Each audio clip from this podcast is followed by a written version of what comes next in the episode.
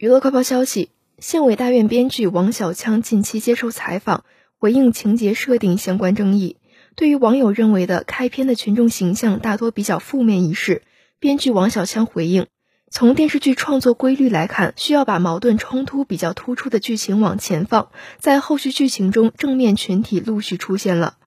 同时王小枪也认为自己在这部剧的写作原则上做到了不故意美化也不故意矮化